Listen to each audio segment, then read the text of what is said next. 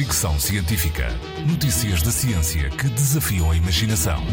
Com Isilda Sanches.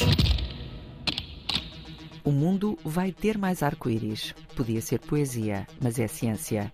Um estudo publicado no Global Environmental Change prediz o aumento da frequência de arco-íris devido às alterações climáticas reunindo milhares de imagens de arco-íris e dados climáticos de todo o mundo num modelo computacional, os cientistas concluíram que, à medida que o planeta aquece, cerca de 70% da zona terrestre terá melhores condições para o surgimento de arco-íris.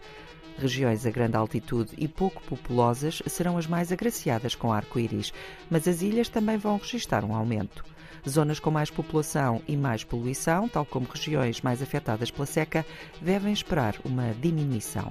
Apesar dos efeitos das alterações climáticas não poderem ser encarados com otimismo, os cientistas acreditam que o arco-íris, um fenómeno meteorológico óptico comum quando sol e chuva se conjugam, pode ter um efeito positivo no sentido em que nos maravilha e reforça a nossa ligação com a natureza ao ponto de querermos protegê-la.